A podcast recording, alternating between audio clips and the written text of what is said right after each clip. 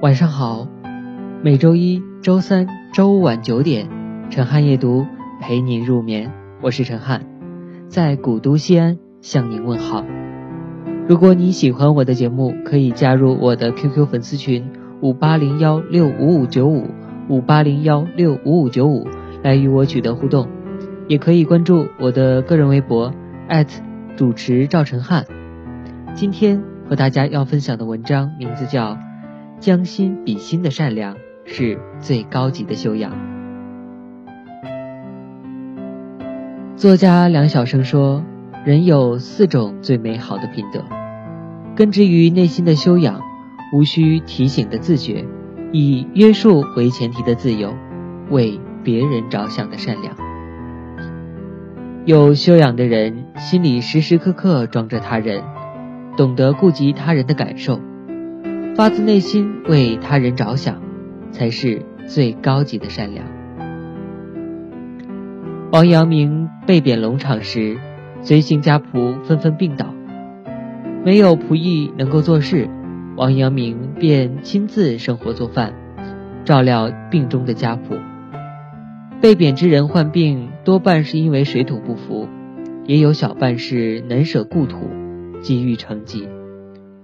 王阳明深知其中的苦楚，想方设法地安慰家仆，为他们念诵家乡的诗歌和民谣。不久，家仆病愈，忠心随侍王阳明左右。哪怕是在食无肉、居无室的艰苦条件下，也没有一人离去。人与人之间的交往，贵在平等和尊重。哪怕是主仆之间，也要将心比心，关心对方。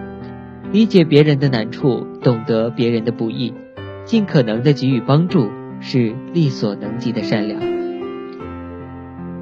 最近大连地铁上火了一位七十六岁的硬核大爷，这位大爷收藏老式的胶片放映机，退休后无偿给市区老年朋友放映电影。他往来于城市之间，每天两趟地铁，很难避开上班高峰时间。为了不给年轻人增添负担，大爷每次出门之前都会在胸前挂块牌子，上面写着“一路莺歌燕舞，请您无需让座”。大爷说，无论老人还是年轻人，彼此都需要多一些理解。现在的年轻人不容易，上班起早贪黑，买个东西边吃边跑。我身子骨还算硬朗，愿意支持他们，让他们。多休息会儿。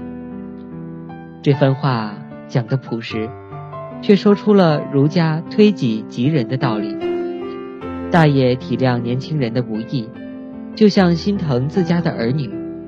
年轻人在公共场合让座，何尝不是家有老人，希望父母出行时被人善待呢？这样的老人值得我们去尊敬，不仅因为他的年龄。更因为他的修养和善良，年轻人纷纷表示，我们都愿意为这位大爷让座。